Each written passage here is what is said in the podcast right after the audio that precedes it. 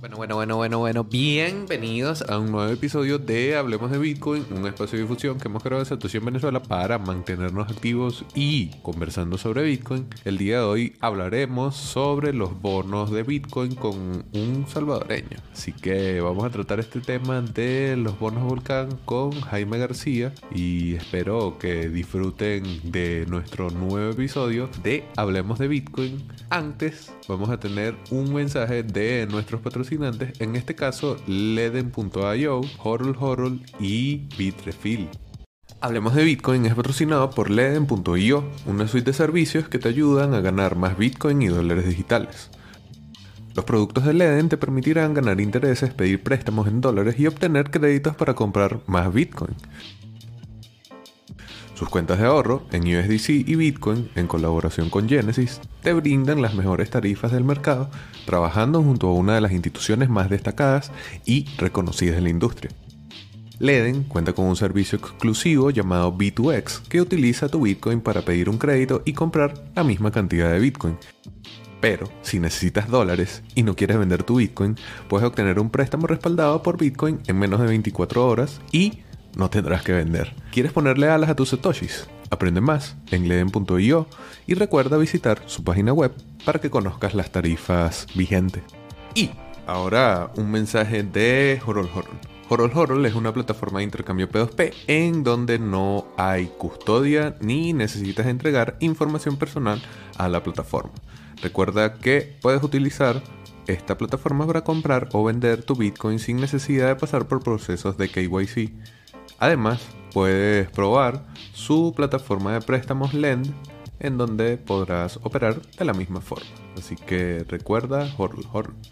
Y finalmente un mensaje de Bitrefill. Bitrefill es la manera más sencilla de vivir con Bitcoin. Recuerda que tienes múltiples opciones, más de 300 distintas tarjetas de regalo a nivel global que podrás comprar directamente con tu Bitcoin utilizando inclusive el Lightning Network y siempre pudiendo ganar un poco de sats como parte del proceso de pago. Así que aprovecha y prueba los servicios de Bitrefill, la manera más sencilla de vivir en Bitcoin. Y por supuesto, claro, recordarles que se suscriban al canal de Satoshi en Venezuela, que es donde ocurre la magia actualmente. Bueno, bienvenidos entonces a este nuevo episodio de Hablemos de Bitcoin el día de hoy con Jaime García, quien es salvadoreño, y vamos a estar hablando sobre los bonos Bitcoin que es un tema bastante interesante, sobre todo mm, no directamente relacionado con Bitcoin como moneda de curso legal en El Salvador, pero sí con cómo el gobierno salvadoreño está buscando la forma de incluir cada vez más Bitcoin a sus propias finanzas. Entonces, bueno, hoy vamos a estar conversando sobre este tema. Gracias, Jaime, por aceptar la invitación. ¿Cómo estás? Gracias, Javier. Aquí súper bien. Ah, bienvenidos y bueno, ah, espero de que te haya gustado El Salvador después de tu, de tu visita a las conferencias y tengo entendido que vas para, para allá otra vez, entonces eh, ojalá que, te reciban bien y yo sé que tuviste unas cuantas experiencias que no fueron muy buenas porque el Bitcoin es algo controversial ahí en el país, ¿verdad? Pero de todos modos, espero que, que hayas disfrutado súper bien eh, tu estadía en el, en el país. No, excelente, Salvador, excelente y salvo contadísimas excepciones, o sea, casos muy, muy particulares, el salvadoreño, a mí personalmente me recibieron muy bien, o sea, realmente no me puedo quejar para nada y las cosas en las redes sociales creo que muchas veces se quedan en las redes sociales. Eh, bueno, ya ahí un poco el acento y el interés en El Salvador delatan que Jaime es salvadoreño, pero también puedes contarnos un poco qué haces para que las personas que nos vayan a acompañar en esta conversación del día de hoy sepan quién es Jaime García. Sí, claro. Bueno, yo ah, soy un salvadoreño común y corriente, eh, como le dicen en inglés, soy un pleb, ah, pero mi trabajo ah, de día es eh, yo trabajo para una compañía de seguros y soy el, director de investigaciones del cliente y entonces ah, eh, nosotros tratamos como equipo, tratamos de entender uh, qué son los puntos de dificultades para los clientes y, tratamos de mejorar. Yo soy titulado con, um, no sé cómo se llama en, español, pero es uh, un bachelor eh, de, administración de empresas, o sea, es, un, curso de cuatro años de universidad y um, en los bonos uh, realmente no soy un experto, pero basado en mi educación, uh, tratamos la finanza y de qué se trata de los bonos y los estudiamos y bueno, estoy ah, como apoyando en, mi, en mis estudios de, de, hace mucho tiempo, pero y, bueno, como buen salvadoreño, cuando anunciaron los, los bonos, yo los, los, estudié, traté de saber ah, lo más que pueda de ellos para, para realmente sentirme algo capacitado y entenderlos, ¿verdad? Importante porque además es un instrumento financiero eh, sui generis. No hay otro, no hay un ejemplo.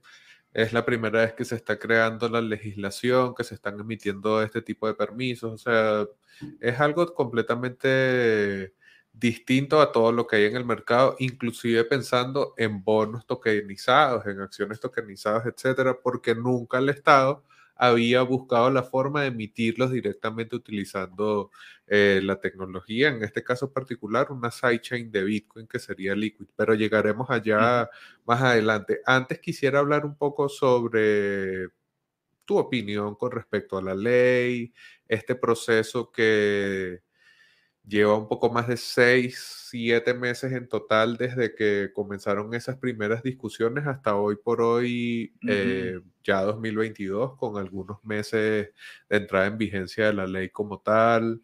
O sea, tus impresiones como salvadoreño, obviamente, y también como bitcoiner. Sí, claro, Javier. Ah, bueno, una de las cosas es de que cuando la ley entró, bueno, yo naturalmente la revisé, la vi, entonces, y una de las cosas que, creo que pasa mucho en el país y también en el exterior es que ah, la gente realmente no tiene el entendimiento de, qué es lo que la ley dice. Y, bueno, y también aún expertos la, la tratan de interpretar de una manera o de otra. Pero bueno, yo, yo ah, acabo de escribir una pieza para Bitcoin Magazine, creo que va a ser publicada el 25 de, enero, en la, y allí hablo de la ley. Y entonces, ah, ah, y, realmente la pongo en términos bien simples para que la gente entienda qué es lo que, qué es lo que la ley dice y cómo, y cómo se puede interpretar. Eh, bueno, mi propio, eh, mi, criterio en, tratar de entender la ley e, es, el siguiente. al adoptar el Bitcoin como un instrumento ah, de curso legal, una moneda de curso legal, el país tenía que tener todos los protocolos de intercambio necesarios. Y entonces hay muchas cosas eh, en la ley donde es necesario ponerlas así, así, ¿verdad? Para, para que la gente sepa cómo va a pasar el intercambio. Y una de las cosas que mucha gente no entiende es de que El Salvador no solo tiene el dólar americano y el Bitcoin como monedas de curso legal, también existe el colón. Ya claro, nadie usa el colón, pero el colón está ahí. Y el colón si tú quieres, si, o sea, si vos llegas ahí a cualquier, a cualquier tienda y le preguntas a alguien ahí, ah, mire señora, deme, deme esto, o, cuánto vale esto, y le dicen, oh, valen cinco coras, o dos coras, o, o, unos cincuenta, o lo que sea, de dólar, vos, estando en el país, podés pedir que te lo interpreten eh, en términos de colones. Ahora, no mucha gente lo hace. Bueno, yo diría que nadie lo hace, porque esa no es la norma. Entonces, ah, también el Bitcoin puede ser así, pero esa no es la norma ahorita. La norma es eh, el dólar americano. Y entonces, y basado en eso, eh, la ley tiene que existir, ¿verdad? Eh, en, escrita, pero realmente la gente termina usando y comportándose de otra manera, ¿verdad? Entonces, en esos términos diría yo de que la ley está bien compuesta. Aún he, leído de que Tonga va a usar el país, el pequeño país de la isla de Tonga en el, en el, en el sur Pacífico va a usar la ley del Salvador como ejemplo ah, para una ley que van a proponer ellos mismos, ¿verdad? Entonces, pero para mí la ley está bien hecha y, digamos, tal vez se podría mejorar, pero de entrada está bien hecha. Una de las cosas que tenía que, que, hacer es que tenía que ser que todas las personas la aceptaran, pero también tenía que ver en la ley algo como que, que, que, dice, bueno, si, si no podés tener la tecnología, si no, si no tenés el, el entendimiento, bueno, entonces no hay problema, ¿verdad? Entonces, ah, y eso existe también. Pero una de las cosas bien claves es que si la ley no se hace ah, mandataria, ¿verdad? De entrada, ¿qué es lo que pasa? Y van a haber bancos que van a decir, ah, bueno, yo sí, y van a haber bancos que dicen, bueno, yo no. ¿Y qué pasa si todos los bancos dicen, yo no?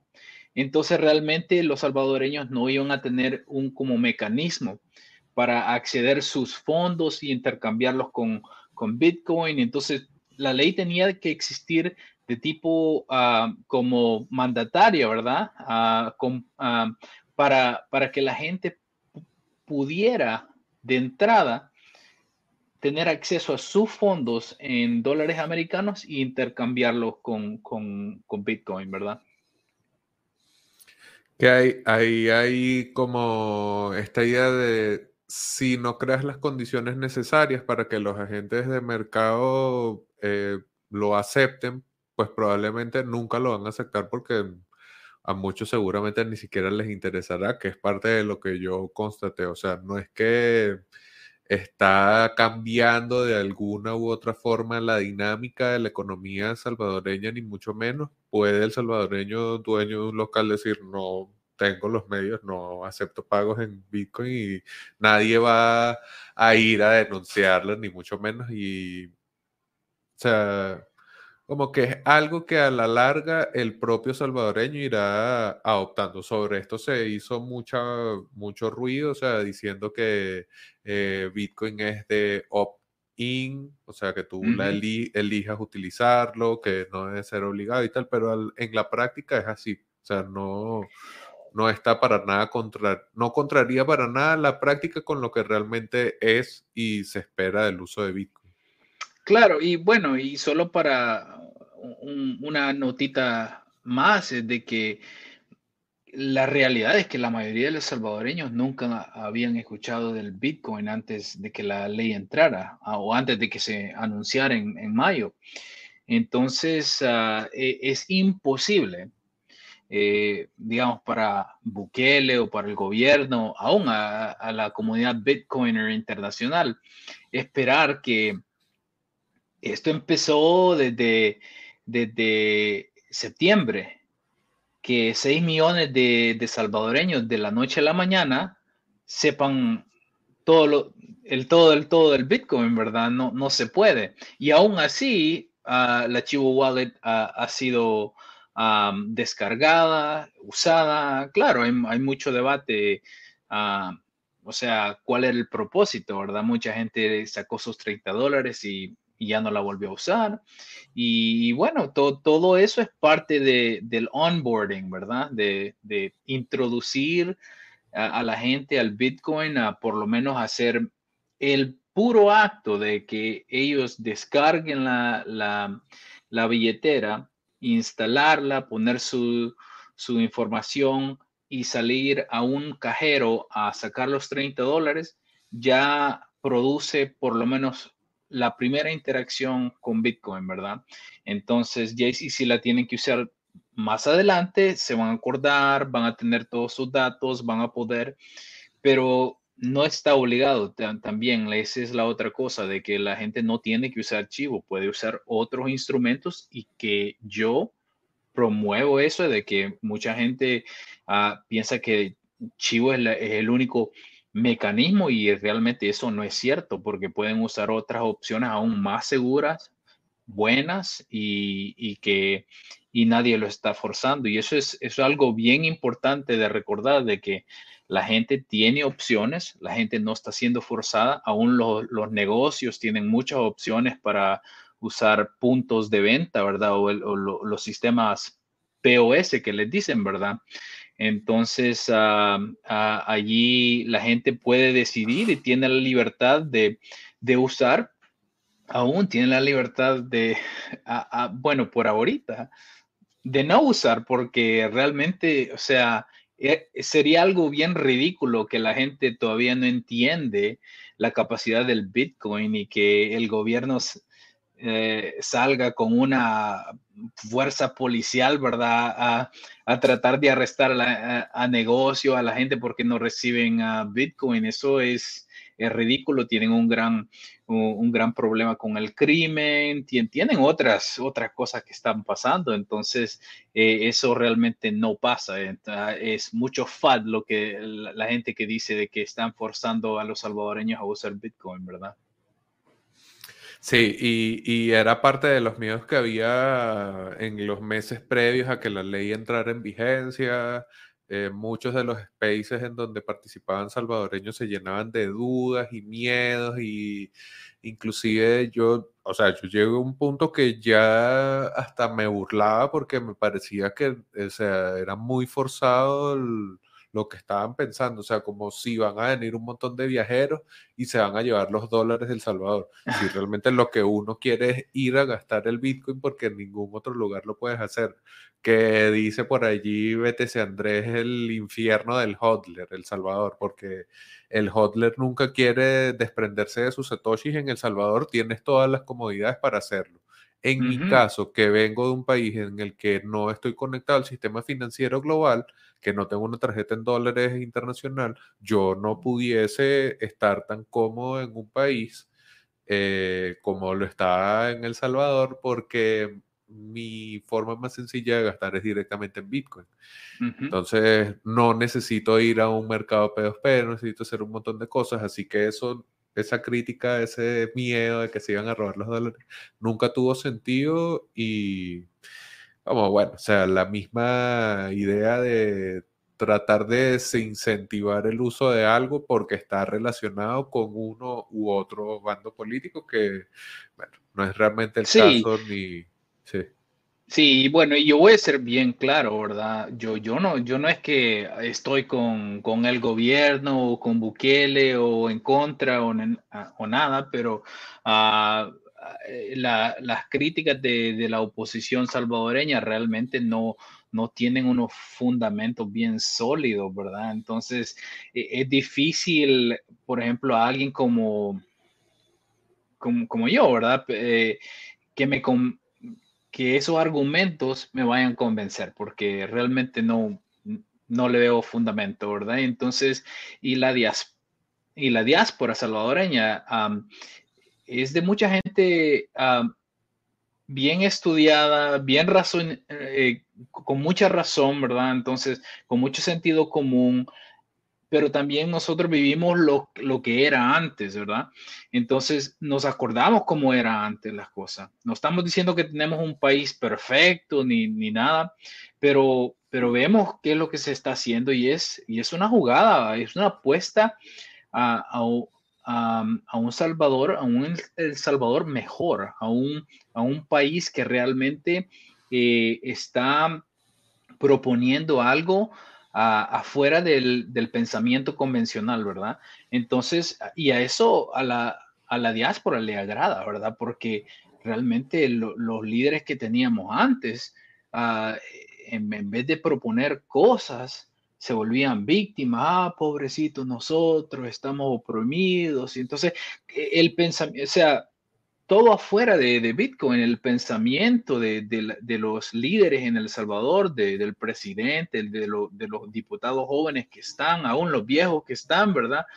Todos están pensando y proponiendo ah, cosas ah, que, son ah, más, con más esperanza, con, o sea, le estaban realmente apostando a la tecnología, al futuro, al emprendimiento, y esas cosas no se veían antes.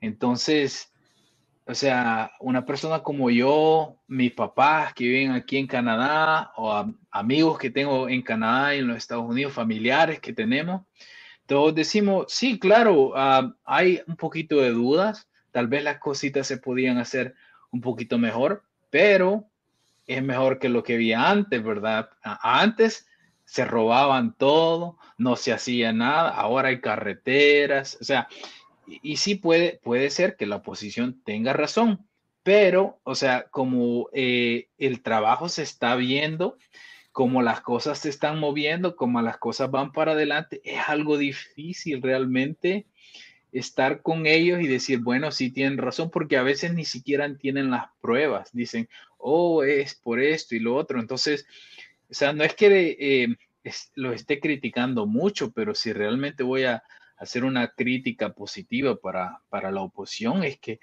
que, que pongan las pruebas, porque las pruebas realmente ahorita de todo lo que están diciendo no, no, no existe. Entonces, entonces, ¿qué es lo que pasa? Relacionado otra vez al Bitcoin, cuando lo critican, o sea, hasta nos da risa porque sí, claro, o sea, la gente, mi, papá acaba, de regresar de vacaciones y mi, hermana está viviendo allá eh, y me cuentan todos los días. No, la gente no lo está usando, pero el Bitcoin ahorita no es para la gente que está aquí.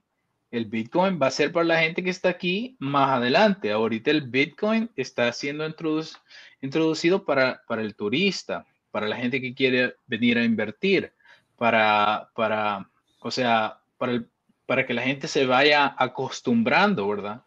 Entonces, y una de las cosas fundamentales es de que nosotros tenemos una gran deuda internacional Ah, hay bonos ahorita que se tienen que pagar y entonces, ah, ¿de dónde sacar este dinero? Del sistema fiat que siempre nos ha ah, defraudado o buscar una, una, nueva manera. Y entonces ahí es donde viene el tema de, de los bonos que no se ha hecho nunca, pero bueno, estamos como gente, como gobierno apostando a algo nuevo y, a ver si la comunidad internacional, si los bitcoiners ah, tienen interés y bueno, probablemente resulte, ¿verdad? Y exacto, que ahí es a donde queríamos llegar con, con esta introducción del tema de El Salvador, que claro que ha sido bastante discutido desde incluso la propia aprobación de la ley. Eh, bueno, horas previas cuando Bukele se unió a un space con cientos, miles de bitcoiners allí escuchando de primera mano qué era lo que se estaba haciendo. O sea, que se ha discutido bastante, pero la idea es llevar entonces un poco la conversación hacia allá, porque como bien dice Jaime, hay una parte de la adopción de Bitcoin en El Salvador que está directamente relacionada con esta idea de que sea moneda de curso legal, pero no se limita solamente a eso, porque la situación económica de El Salvador, su relación con distintas instituciones multilaterales internacionales y la propia posibilidad de innovar con un instrumento financiero como este y conectando con una élite económica como los bitcoiners, con los que probablemente va a poder llegar a captar financiamiento, inversión, eh, plantea como un camino bastante especial, bastante particular, como interesante para transitar, con sus bemoles, con si esto es un instrumento fiat o no, pero al final es una forma en la que un Estado, en este caso toca El Salvador, pero pudiese haber sido cualquier otro, emite deuda soberana, algo más, más fiat que emitir deuda soberana no creo que haya, pero utilizando entonces su posición en Bitcoin no necesariamente ya adquirida, pero sí con un plan de inversión eh, de mil millones de dólares, 500 millones de eso se van a destinar a la compra de Bitcoin, la otra parte se va a destinar a la creación de infraestructura para poder minar Bitcoin y comenzar a eh, poder financiar Bitcoin City, que Bukele la presentaba como una nueva Alejandría, también esta idea muy comentada de convertir a El Salvador en el Singapur de Latinoamérica. Entonces ven allí que hay una serie de elementos alrededor de este, de este esquema. Esos 500 millones de dólares que se van a invertir en Bitcoin ese Bitcoin va a estar en una tesorería por cinco años y el planteamiento es que el precio de Bitcoin va a aumentar, eso va a crecer en valor fiat, el gobierno salvadoreño probablemente liquide parte o la totalidad de ese Bitcoin adquirido y parte de los dividendos se van a entregar a los que tengan el bono. Entonces ven que tiene una estructura bastante particular, es algo sui generis, no hay con qué compararlo, no hay otro bono Bitcoin que exista para decir, bueno, eh, tal país lo hizo así. El EBB1, cuando lo lancen, ese va a ser el ticker, es el primero en su clase. Se dice que El Salvador tiene planes de emitir otros y tal. Entonces, este es más o menos el panorama con el bono. ¿Cuáles serían tus comentarios con respecto ya a esto propiamente? El Estado salvadoreño emitiendo deuda soberana con su Bitcoin. Bueno, era lo, más lógico. No, no estoy sorprendido para nada. Ah, tal vez lo que, lo que me sorprende es la rapidez en lo que lo han hecho. No se demoraron nada, introducieron la ley y, bueno, ah, ni siquiera ah, tres, cuatro meses pasaron y ya, ya tenían esto ya planeado, ¿verdad? Entonces sí lo introducieron. Pero lo que sí es de que eh, me parece, ¿verdad? De que la gente no tiene todos los detalles, ¿verdad? tenemos como el preview, ¿verdad? La previa, ¿verdad? Entonces, ah, y, como la gente no tiene todos los detalles, entonces mucha gente eh, empieza a especular. Pero de entrada me parece muy, buena idea. También la cantidad de un billón o, de 100, ah, bueno, es un billón en inglés, eh, serían uh, mil, millones. Mil millones, ¿verdad? Me parece una, una cantidad bien prudente para empezar. ¿Por qué? Porque yo pienso que va a ser uh, sobresuscribida, que le dicen en inglés, ¿verdad? Oversubscribed, que, que mucha gente lo va a querer o bueno, aún instituciones, no creo que va, va a estar disponible para, para, para el retail uh, investor, ¿verdad? Para el, para el inversionista común corriente, ¿verdad? Pero creo que mil millones es, es una, es, es, es una cantidad que, se puede alcanzar fácilmente. Digamos, hacen películas, ¿verdad? En Hollywood de, de 500 millones. Entonces es como hacer dos películas de Hollywood de 500 millones, ¿verdad? Entonces, y, bueno, eh, de, una forma tal vez significativa o no, yo he visto que hay mucho interés de, de la gente salvadoreña en por lo menos a sacar un bono de 100 dólares solo para aportar, ¿verdad? Entonces, y, si vos ves la historia de los bonos, ¿verdad? Entonces, los bonos, bueno, los más famosos fueron los que, los que, los bonos que se, que se hicieron disponible a la ciudadanía estadounidense cuando estaban ah, peleando la Segunda Guerra Mundial, ¿verdad? Porque tenían que bueno, proveer los fondos para pelear esa guerra y, el gobierno en ese entonces le dio, eh, le hizo disponible a la ciudadanía que ellos pudieran invertir en, su esfuerzo en, tratar de ganar esa guerra en, en, ese entonces, ¿verdad? Y entonces y así pudieron pelear la guerra. Bueno, ahorita no estamos en guerra en El Salvador, pero sí estamos en una situación económica, en un déficit de infraestructura, en un déficit social, en un déficit cultural. tenemos un déficit de crimen, de criminalidad. Y si realmente vemos ese problema, ese problema fue creado por más de 12 años de guerra civil que era una guerra proxy entre la Unión Soviética y los Estados Unidos realmente, ¿verdad? Entonces, tenemos esa déficit, o sea, eh, y, y, después el déficit de que cuando supuestamente había paz y ya no se podía ir la gente de, El Salvador como refugiado político. Entonces nos mandaron todos estos salvadoreños de Los Ángeles y, de otras partes de los Estados Unidos que estaban mandando y aportando a la economía local y ahora sin guerra, sin ningún tipo de ah, como levantamiento económico después de la guerra, vinieron y se quedaron sin, sin, sin empleo, sin sueldo, sin nada que mandar.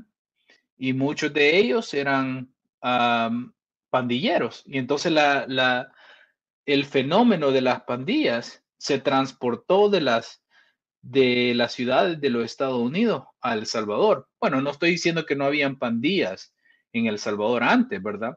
Pero el problema se, se agravó aún más, ¿verdad? Entonces, entonces, ¿qué es lo que pasa? Entraron muchos gobiernos uh, después y en vez de arreglar las cosas, se pusieron a robar eh, un, bueno, un número de, de, casos de corrupción donde uh, Taiwán, por ejemplo, donó millones de dólares para reconstruir después de un terremoto terrible que tuvo El Salvador. Y en vez de ayudar a la gente, todo todos esos fondos fueron a, a, financiar una campaña política que venía. Entonces, ese, todo ese tipo de cosas crearon ese déficit. Entonces, El Salvador está en un déficit no solo económico, tiene varios déficits. Entonces, la única manera que podemos salir de esto es pensar ah, fuera de lo convencional. Y esta es una de, las, de las opciones, ¿verdad? Entonces, ser la primera edición, EBB1, ah, creo que van a haber más, ¿verdad? Ah, Max Kaiser en una entrevista en El Salvador dijo de que él piensa que posiblemente vayan a, a tratar de de ser 20, mil millones en total para empezar.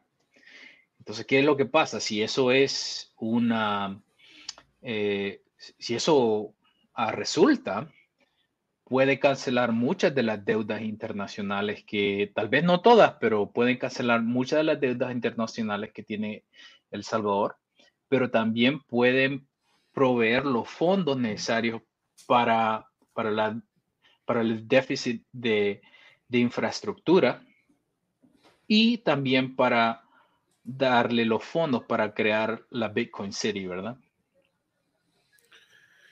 A ver, deuda pública de El Salvador en 2020 eran 19.237 millones de euros, 21.972 millones de dólares. Todo aquí, abuela pájaro, rapidito en Google. Así que si la cifra es mayor o menor, bueno, ya saben que este fue un dato ahí rapidito, pero para que vean que tiene mucho sentido la cifra, el plan, etcétera. O sea, Ahí habría que ver de qué manera puede justificar la emisión de 20 distintos bonos. Y yo creo que como este es el ataque especulativo del que hablaba Pierre Rochard hace unos años, pero ya a nivel estatal, tiene sentido porque al final, como había dicho yo antes, esto es un instrumento fiat, dependerá de la capacidad de pago o el riesgo de impago de El Salvador tiene un porcentaje de, retorno de 6.5%, que es alto, pero no es el más alto de todos, entonces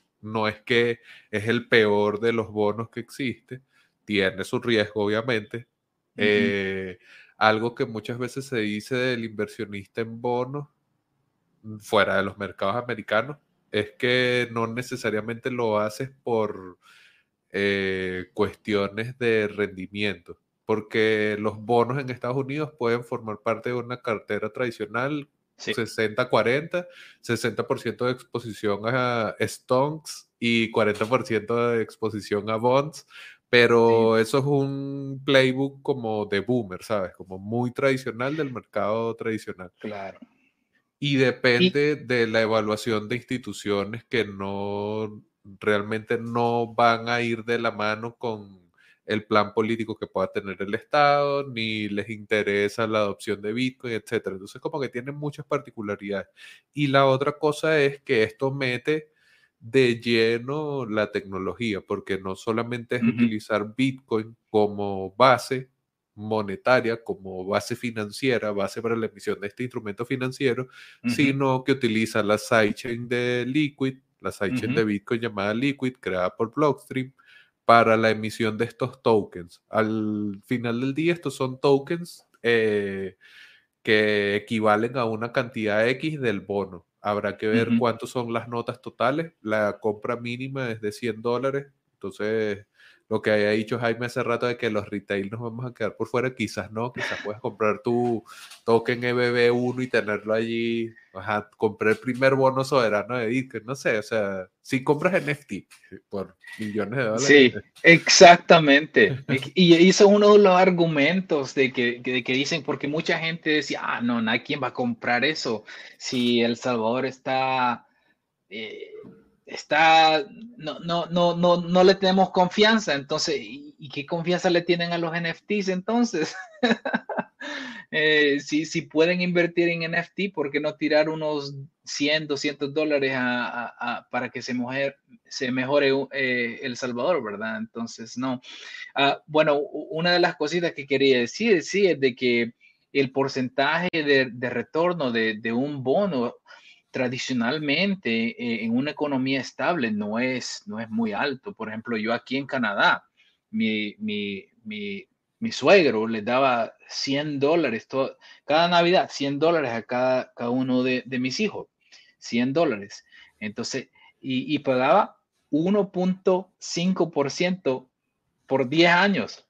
O sea, ¿qué es eso? No es, no es, mucho. Entonces el bono se compra, él, lo compraba porque decía, bueno, e, es, un, es, un, porcentaje garantizado que te van a dar.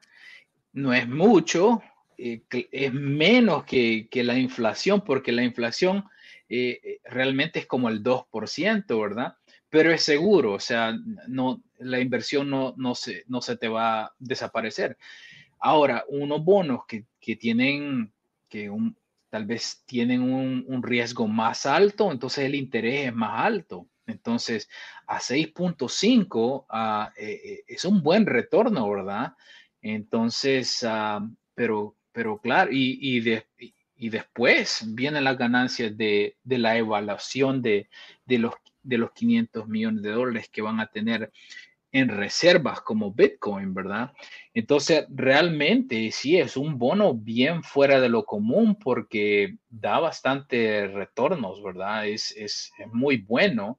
Y digamos que ahorita acaban de salir con los Estados Unidos, que tiene el 7%, ¿verdad? De, de la inflación. Entonces, digamos, a un bono que te da 6.5%, tal vez no no alcanza ese nivel de la inflación, pero por lo menos no te pierde como, como los otros bonos se están perdiendo, ¿verdad? Entonces, ahorita los bonos que tiene El Salvador van como el 15% y, y, es, y es porque el riesgo es más alto. Mucha de la gente que y muchas de las casas inversionistas que, que compran este tipo de deuda ahorita no, no le tienen mucha confianza a, El Salvador. Entonces, ¿qué es lo que pasa? Ah, están, están con un nivel de, de, interés aún más alto, ¿verdad? Entonces, yo pienso de que el que, el que, porque le estoy apostando al, al Salvador, ¿verdad? Y claro, tal vez estoy con mi corazón fuera, ¿verdad? Pero el que compre esos bonos tradicionales ahorita realmente va a tener un, un buen retorno porque yo, pienso que El Salvador va, va a pagar y, va a ser una buena inversión, ¿verdad? Sabes que aquí, aquí llegamos a un tema que a mí me parece interesante, que es también el bono está tasado a 10 años. Eh, la primera compra de Bitcoin está tasada a 5 años. ¿Cómo, cómo se traduce esto en años de administración Bukele, ¿sabes? Porque en El Salvador no había reelección hasta hace poco. Entonces, ahora sí puede haber mandato consecutivo. y pudiese entonces continuar más allá del periodo que está actual. Creo que ahorita le queda dos años y medio, dos años, no estoy totalmente seguro. Pero pudiese entonces optar el mismo Nayib Bukele al siguiente mandato, lo que quisiera, lo que dejaría el, al menos el tiempo en el que van a estar bloqueados los bitcoins de la tesorería, del bono, de los 500 millones de dólares, tiempo suficiente para que el propio, la propia administración Bukele sea la que sea el contraparte de pago de eso. Bueno, eso está muy suponiendo que todo marche perfecto, traduciendo el apoyo eh, que, popular que tiene Bukele, el, porcentaje de aprobación, a que realmente eso se transforme en voto y electoralmente lo aprueben. O sea, esto es un escenario que estamos planteando como el ideal, pero ¿qué pasa si no es así? Que, O sea, esas complicaciones con respecto a... Se ha politizado a tal punto el tema de Bitcoin que cómo aseguraría El Salvador, el ciudadano salvadoreño que como tú estás diciendo, bueno, yo estoy apostando al Salvador, pero ¿cómo sabes tú que a la larga El Salvador no pudiese sencillamente decir, oye, esa es una, una obligación que no me corresponde, derogo la ley que le da la, el permiso a Bitfinex para la licencia y derogo todo lo que tiene que ver con Bitcoin y eso no es mi... Ese es el, peor escenario que podría ocurrir. Ya, no, claro, y bueno, y por, e, por eso es que existe el riesgo, ¿verdad? Entonces, y, bueno, lo que voy a decir yo aquí eh, no, es que es por seguro o, sí o no, pero bueno, primero, nosotros hablamos Bukele, Bukele, Bukele, y sí, claro, Bukele tiene buenas ideas. Él como nosotros decimos, ha tenido los huevos, ¿va? ha, tenido los cojones de, de, poner ideas y propuestas que son fuera de lo común. Y, y en vez de, y voy a usar otro, otra de esas palabras salvadoreñas, en vez de ahuevarse, ¿verdad? Cuando, cuando, le, cuando lo critican, y eso es cuando, cuando dicen, ay, no, entonces esto no va a resultar, mejor me, mejor me voy con mi pelota, ¿verdad? En, en vez de, de retroceder, uh, realmente él ha tenido, uh, como que lo ha pensado bien y, sabe cómo, uh, cómo navegar por, por, por las, por, por aguas por la marea brusca, ¿verdad? Entonces, pero vamos a ser claro, él no está solo. Él, eh, él tiene un equipo, o sea, y, tal vez estos van a ser nombres que la comunidad internacional no, no saben quién son, pero eh, eh, son, son mucha gente. Tienen a, a, Xavi Sabla, tienen a, al, al, alcalde de, de, San Salvador, con Durán, Ah, tienen a, un montón de diputados jóvenes con, con, garra, con, ideas, que están bien capacitados, tienen sus maestrías en administración de empresa, en, en, política pública, en energía, en ingeniería. O sea, de que eh, esto no pasa sin un equipo bien preparado. Entonces, y, claro, o sea, yo, yo digo, ah, todo está por Bukele ahorita, pero si Bukele ah, deja de, eh, digamos, si, eh, si él dice, bueno, yo ya no quiero esto, yo quiero ser papi para mi niña y papi para mi niña y ser tranquilo eh, y me salgo de esto, ahí hay bastante gente que le va a hacer relevo. Mucha gente que le va a hacer relevo y, pienso de que en ese sentido el riesgo es menor, ¿verdad? Ahora, ¿qué es lo que pasó? Eh, de acuerdo a, cómo la constitución se, estaba interpretando, solo había un término de cinco años. Entonces, ¿qué es lo que pasó? Una señora eh, de, de, la oposición dijo, bueno, aquí, hubo una persona que dijo de que, que iban a nominar a, a, Bukele por cinco años más y eso es contra la ley. Entonces hizo una demanda, hizo una demanda porque era contra la ley y querían que le que a esa persona que, que como que estaba haciendo propaganda para o, campaña para proponer a, a, un candidato que, que, que en su criterio era no era no era un candidato válido, que era supuestamente Bukele, para un segundo término, eso era ilegal. Entonces, ¿qué es lo que pasó? Esto se elevó hasta, hasta la Corte Suprema. Entonces, la Corte Suprema, nadie tenía, ni siquiera habían dicho de que Bukele iba a, ser, iba a ir para el segundo término. Entonces, sino que esta señora dijo, bueno, vamos a asegurarnos que no, que no vaya por el segundo término. Y, entonces la Corte Suprema tuvo que ver el caso y dijo, ah, bueno, vamos a ver, ahora tenemos que ver el caso y vamos a ver la constitución y la vamos a interpretar.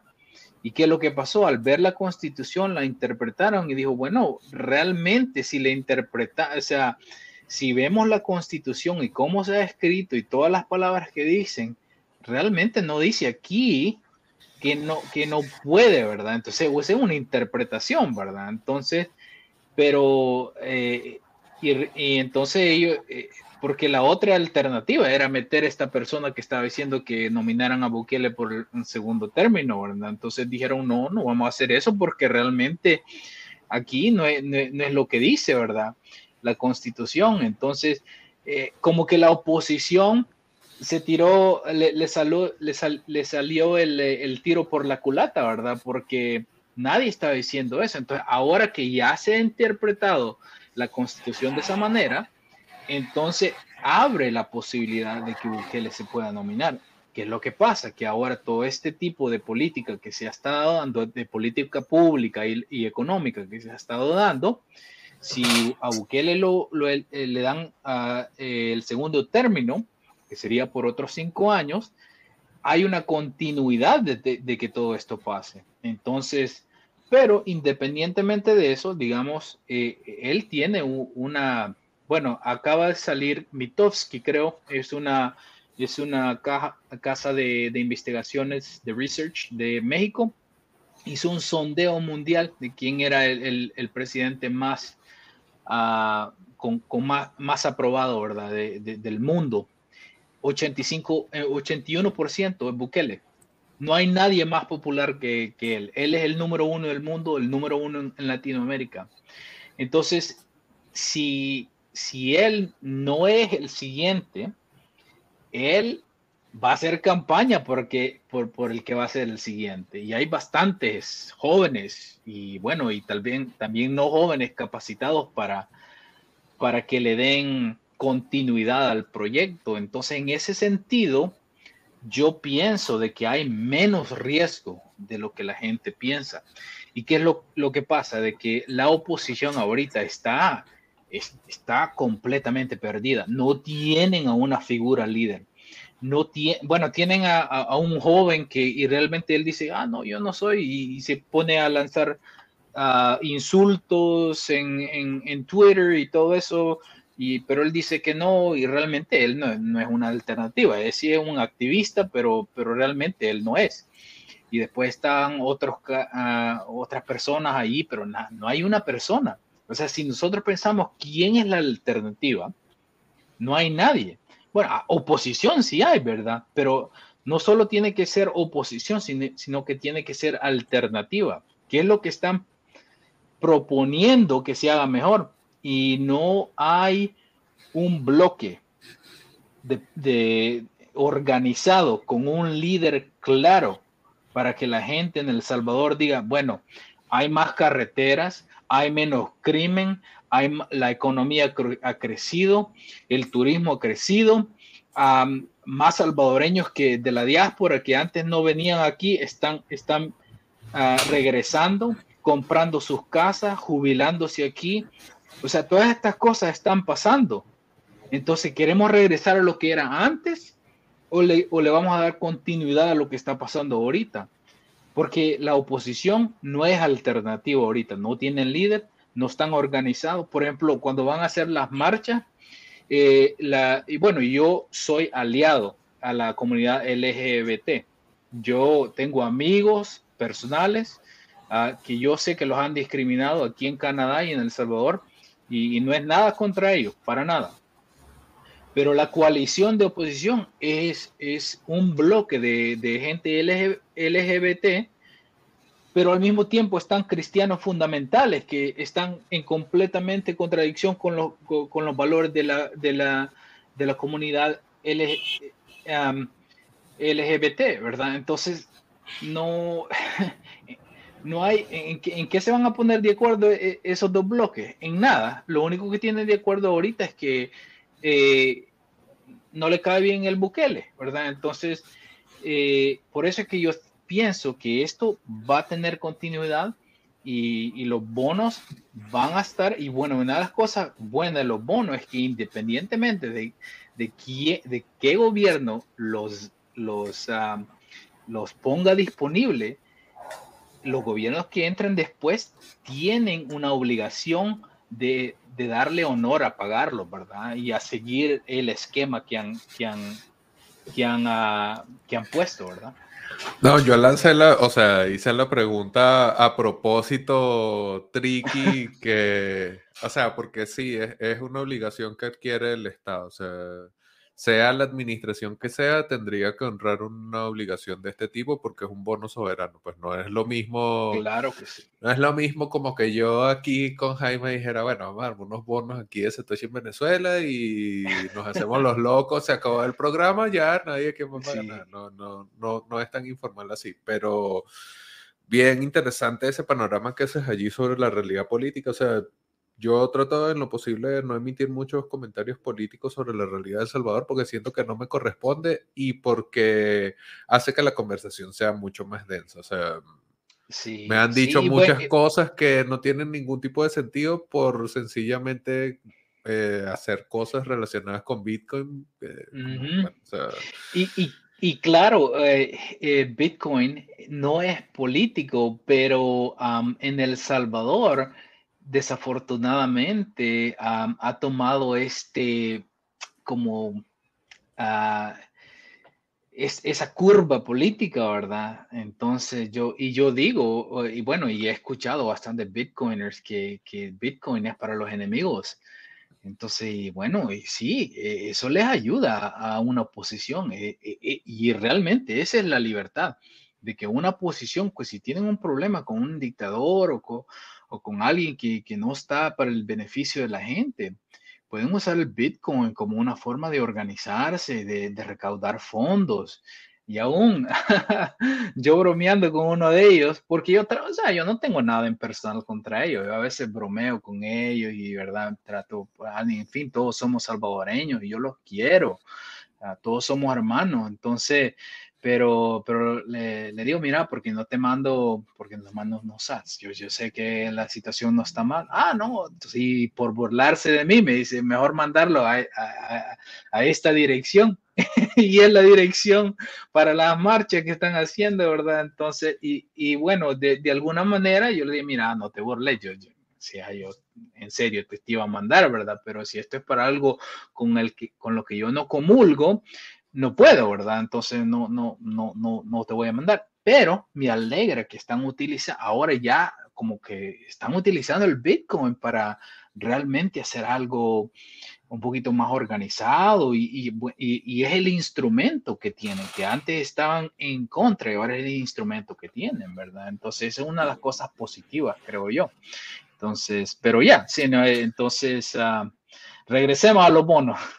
no, y es súper interesante eso porque demuestra nuevamente esto que habías mencionado de que Bitcoin es dinero para enemigos. A la larga, si tú realmente estás en contra de Bukele, para ti es mucho más conveniente apropiarte de Bitcoin.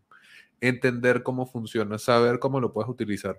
Porque si realmente tú estás haciendo oposición política y el contexto se pone mucho más difícil, muy probablemente las primeras libertades que vas a perder sean libertades financieras, porque lo primero que se suele hacer en este tipo de casos es eliminar el acceso a recursos porque así inactivas cualquier causa política. Entonces, sería como el, el escenario ideal que te des cuenta de que esa herramienta puede ser útil en ese tipo de contexto. Pero sí, volvamos al bono. Sabes que quería preguntarte un poco sobre la idea de Bitfinex, porque Bitfinex, que es un exchange bastante conocido, tiene un ala que se llama Bitfinex Securities, que es la que va a estar encargada como está con el caso de BMN, que es el ticker de la operación minera de Blockstream. Es un security que está listado en Bitfinex Securities y que opera entonces como un token en Bitfinex. Puedes entrar en tu cuenta en Bitfinex, comprar y tal.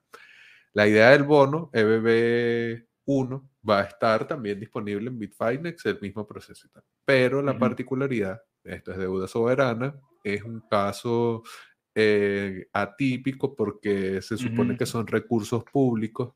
Entonces, ¿cómo es que tú le vas a dar la ventaja a un eh, a una institución extranjera. Entonces eso tiene ahí como una serie de particularidades. ¿Cuál sería tu comentario con respecto a esto? La legislación creada junto a la empresa. No se sabe si realmente tienen influencia o no, pero se sabe que al menos están en la discusión. Eso tiene ahí unas particularidades, pero bueno, es la empresa que va a ser encargada de llevar a cabo la venta y distribución de estos bonos. Sí, sí, claro. Bueno, ahorita realmente la, estructura de leyes que permite que, esto pase no existe.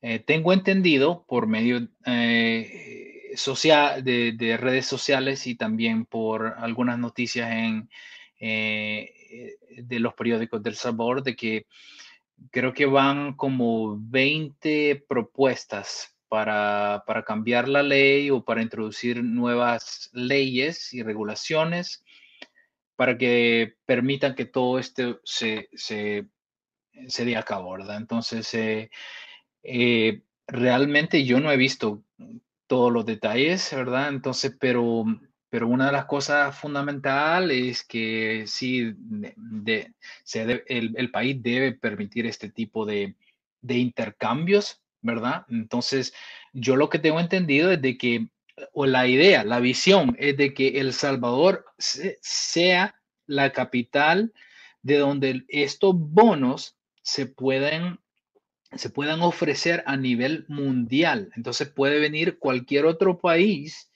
y, poner estos bonos en, en, este exchange, en este intercambio, para que ellos puedan ofrecer sus bonos soberanos de este de, este, de esta manera. Entonces, todas esas leyes tienen que, existir. Ahorita no, existen.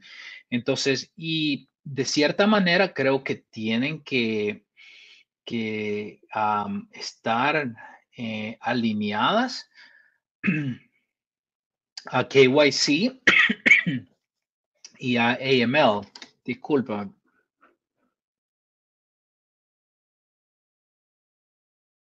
que son leyes requeridas para, o sea, el antilavado de, de dinero y, realmente entender quién es el, cliente, ¿verdad? De, saber quién es tu cliente, que no, que no estén haciendo trampa o, o cosas, o sea, de mala manera. Bueno, entonces, o sea, en este caso, yo no sé, o sea, creo que pudiese haber sido cualquier empresa, pero al menos es una empresa que tiene tradición de servicio. Ahí comienzan a estar las dudas de si operan eh, de manera completamente transparente y tal, pero bueno, es un, es un, operador externo. Tiene sus bemoles, pues, o sea, no, no es completamente óptimo y tal, pero al menos se está haciendo de manera cercana del gobierno con la empresa.